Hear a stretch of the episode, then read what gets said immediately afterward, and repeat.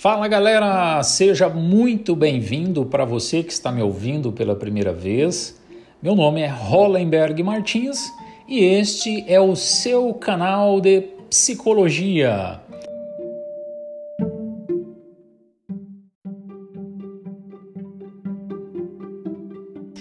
Está começando mais um mais um Hollenberg Cast.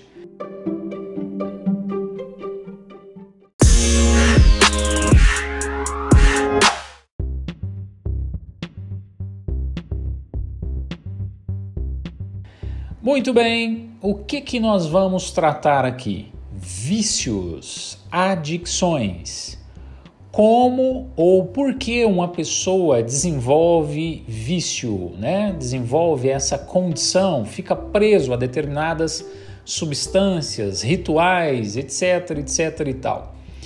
Se isso te interessa, se você conhece alguém que possa se beneficiar deste conhecimento, deste assunto aqui, não hesite em compartilhar, em comunicar essa pessoa. Quero deixar claro que o objetivo deste podcast aqui não é terapeutizar ninguém, muito pelo contrário, é esclarecer alguns vieses interpretativos que o senso comum, né, a comunidade, a sociedade acabam atribuindo. E aqui eu quero falar com um olhar um pouco mais técnico-científico, né, a partir de, um, uma ótica um pouco mais científica. Bom, para nós começarmos aqui então, é, eu quero deixar claro que, como eu já disse em outros podcasts, eh, não é terapeutizar ninguém, muito pelo contrário, simplesmente é, trazer informações úteis, inclusive direcionar as pessoas onde elas podem buscar um tratamento pautado em bases científicas, né, que podem realmente ajudá-las. Né? Bom, uh, tem muitas adicções, né? Poderíamos falar de álcool, de drogas, né? entorpecentes e internet. O que vamos falar? Eu decidi por falar aqui do tabaco, tá? Vou falar do fumo, do cigarro, né? Pois bem, é, diante das condições, como que uma pessoa vem a desenvolver tal vício, né? Na verdade, pessoal, é, há inúmeras possibilidades. Vou tentar citar algumas aqui. É, existem N possibilidades, dentre elas tem a questão do contexto social, que inclusive inclui mais variáveis, né? Por exemplo, existem aquelas pessoas que aprenderam fumar, já vou falar como que isso vai sendo desenvolvido, é, em questões sociais, quer seja para ter um sentimento de pertencimento a um grupo, ou seja, inclusão social. Existem aquelas pessoas que fumam, né, aprendem a fumar em contextos sociais pela questão da liberdade, né, da própria liberdade, né, em caráter da sua própria liberdade. Existem aquelas pessoas que também acabam fumando, é, onde acaba estando em jogo ali a sua própria um sinônimo de independência e autonomia, né? A pessoa às vezes, pô, o quanto que eu estou é, independente, né, dono do meu próprio nariz, né, mal sabe ela onde que ela pode cair aí com essa esse comportamento ali, né? Bom, ah, pois bem, e existem também, então isso acaba sendo dentro de contextos sociais, né? E existem também que não deixa de ser social também aquelas pessoas que aprenderam a fumar acendendo cigarros para elementos da própria família, para um avô, para uma avó, para um pai, um... enfim.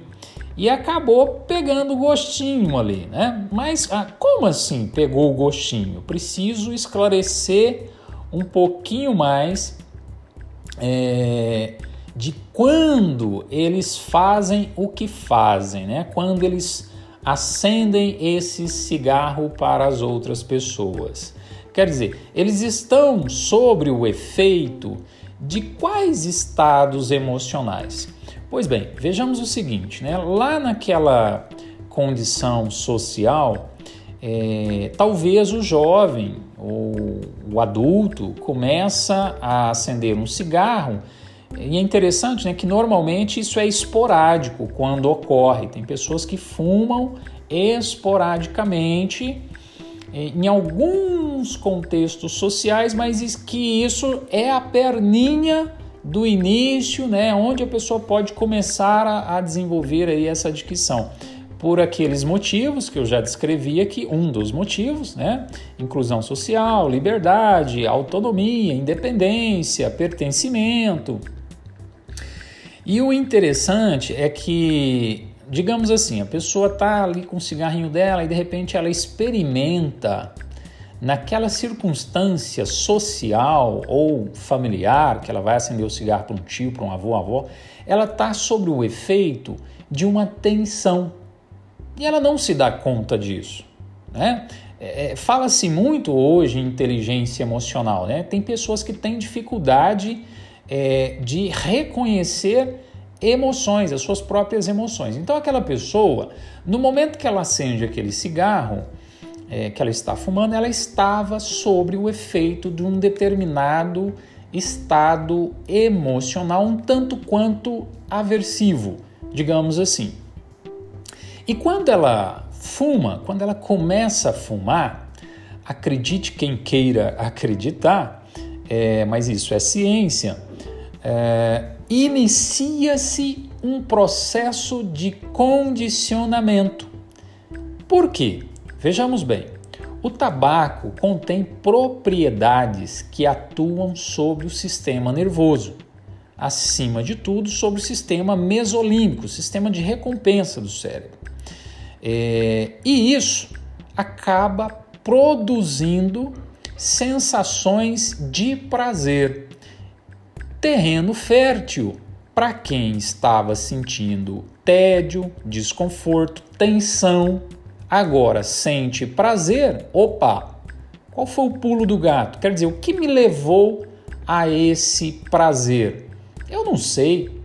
Eu só sei que eu estou sentindo-me bem, né? Então, normalmente, as pessoas desconhecem até mesmo que é uma coisa extremamente fenomenológica que está ocorrendo, né? E biológica também. Não tem como a pessoa, agora que você está sabendo disso, né? Com um pouco mais de detalhe, é, que dá para a pessoa ter um pouco de noção que este fenômeno está prestes a ocorrer ou está ocorrendo. E aí, é, então, agora a pessoa começa um processo de condicionamento, né? E o interessante é que nós precisamos pensar o seguinte: quais elementos estavam presentes é, antes da pessoa começar a fumar? Estes elementos, agora, por sua vez, tornam-se estímulos também condicionados. Por quê? Porque eles manifestaram, eles estiveram presentes é, durante esse, esse ritual, né? Ou seja, prestes a pessoa acender aquele cigarro e, enquanto consequência, obter aquela sensação ali. Então, esta, esses estímulos condicionados, que eu já vou dar alguns exemplos para vocês, eles servem também, passam a se tornar condicionados porque eles passam a ser como pretextos, ocasiões para a pessoa vir a sentir algum desconforto que levará ela à busca do prazer. Só que buscar o prazer naquela ocasião, naquela situação, no passado foi o tabaco, foi acender o cigarro. Então, quais situações que antecederam, né, que acompanharam os, os, os rituais, o momento que a pessoa acendia o cigarro e estava fumando? Quais contextos que antecederam isso em questões de segundos, né? Poderia ser uma, um, um teste, é, a pessoa poderia estar passando por uma situação de em que as suas habilidades, determinadas habilidades dela agora estão em prova. Ah, mas como que você vê isso numa situação social? Ora, veja, se uma pessoa, por exemplo, está num contexto social, numa balada, e ela começa a ter uma pequeno, um pequeno interesse em chegar numa outra pessoa, é, tentar uma paquera, alguma coisa nesse sentido, ela pode se ver ali é, na condição de exercitar suas habilidades, né, de conquistar a outra pessoa. Então, isso pode ser um sinônimo um tanto quanto de tensão. E aí ela estava fumando, o cigarro acaba promovendo a ela uma amenização, diminui então um pouco essa tensão.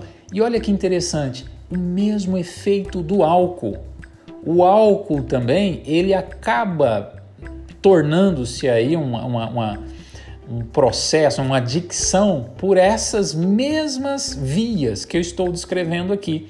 Então, outras situações que podem agora servir de pretexto para uma pessoa acender um cigarro pode ser um teste, um diálogo ou uma discussão com alguém. Acabou de ter isso, ela está experimentando tensão. E se ela está experimentando tensão, em situações passadas, o cigarro já mostrou para ela o caminho para ela obter prazer. Uma entrevista, um projeto a iniciar, uma tarefa a cumprir, um grande trabalho a, a, a entregar. Tudo isso pode ser sinônimo agora de tensão, né? que a gente chama de estímulo pré-aversivo. E isso excita, isso evoca é, essa, esse, esse tiquinho, essa dose de estresse no organismo. E aí, se, a pessoa já experimentou Nessas circunstâncias ou em outras parecidas, é, tensão e acender um cigarro e obteve prazer, obviamente ela vai com muita probabilidade voltar a acender o cigarro novamente, né? E tem um outro detalhe também, né? Quais outros estímulos tornam-se condicionados? O tempo de privação. O que, que isso quer dizer, pessoal? Isso quer dizer o tempo, né? De, de é, é, a decorrência de tempo em que a pessoa fumou o último cigarro. Ela está privada da nicotina durante quantas horas? Qual foi o último cigarro que ela fumou? Quando foi? Quantas horas atrás? Quantos, quantos dias atrás? Porque quanto mais passa o tempo, mais aumenta ah, com mais probabilidade a tensão no organismo, porque o organismo agora passa a trabalhar sobre o efeito daquela substância. O, o seu organismo tem muitas probabilidades de aprender a trabalhar com a nicotina, né? Passa a depender da nicotina. Não é uma questão, infelizmente, é, eu preciso dizer que não é uma questão de você concordar ou não. Isso está acontecendo com quem fuma, tá? É... E aí, agora a pessoa acaba sendo envolvida no que nós chamamos também em análise comportamental de cilada comportamental. Veja bem, eu até já descrevi isso em outro podcast, salvo engano, o de procrastinação que a pessoa agora ela vive numa cilada de consequências de curto prazo e de longo prazo.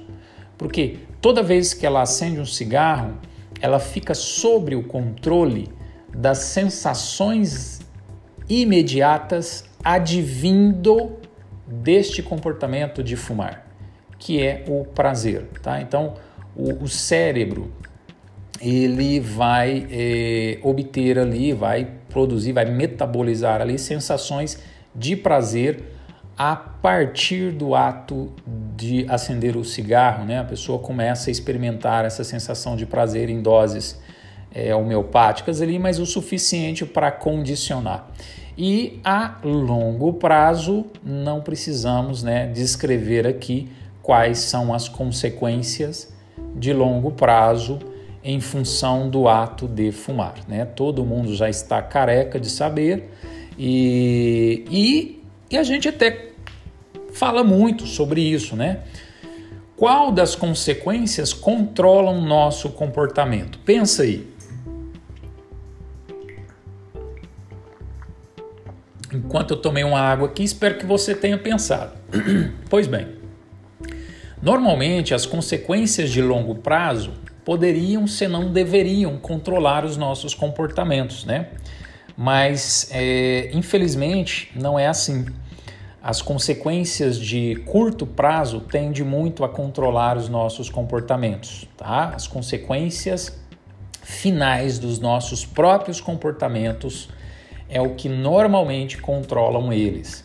Se você duvida disso, é, quando você queima a mão, o, o gesto, né, reflexo é, de tirar a mão daquela chapa quente, daquele é, estímulo quente aversivo ali, é instantâneo, é imediato. Não precisamos esperar.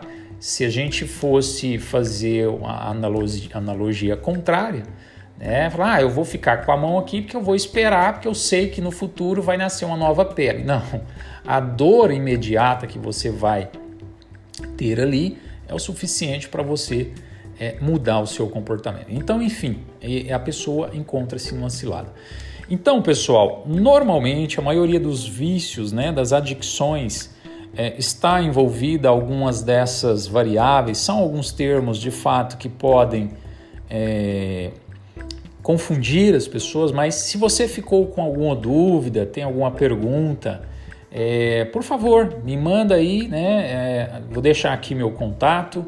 É, 34 99674 2115. No meu site também tem outras matérias parecidas com essa, depois você entra lá www.hollenbergmartins.com.br. Tem outros podcasts também que é, eu falo um pouco sobre isso que eu acabei de dizer aqui, dessas ciladas comportamentais, como eu já disse. E é importante, tá? É tratável, é bem possível de ser tratado. Obviamente, a pessoa precisa querer, antes de mais nada, é, e procurar, obviamente, um profissional capacitado para tal. Né? As, as variáveis que controlam esse comportamento são inúmeras. Resta ao profissional conseguir identificá-las e intervir para que a mudança é, ocorra, né, impacte aí o comportamento esperado. Né? Não é igual, tá? Ninguém desenvolveu os vícios iguais, obviamente, cada um com as suas devidas experiências e por isso que a gente não trata necessariamente cada caso é, igualmente ao outro, mas são obviamente parecidos aqui. Os, os princípios, eles obviamente se aplicam é, adequadamente aí a essa condição. Bom, se fez sentido para você, fica à vontade em compartilhar aí este podcast e eu estou à disposição para quaisquer outras dúvidas. Vou ficando por aqui, um grande abraço e até breve. Até o próximo podcast. Valeu, pessoal, muito obrigado.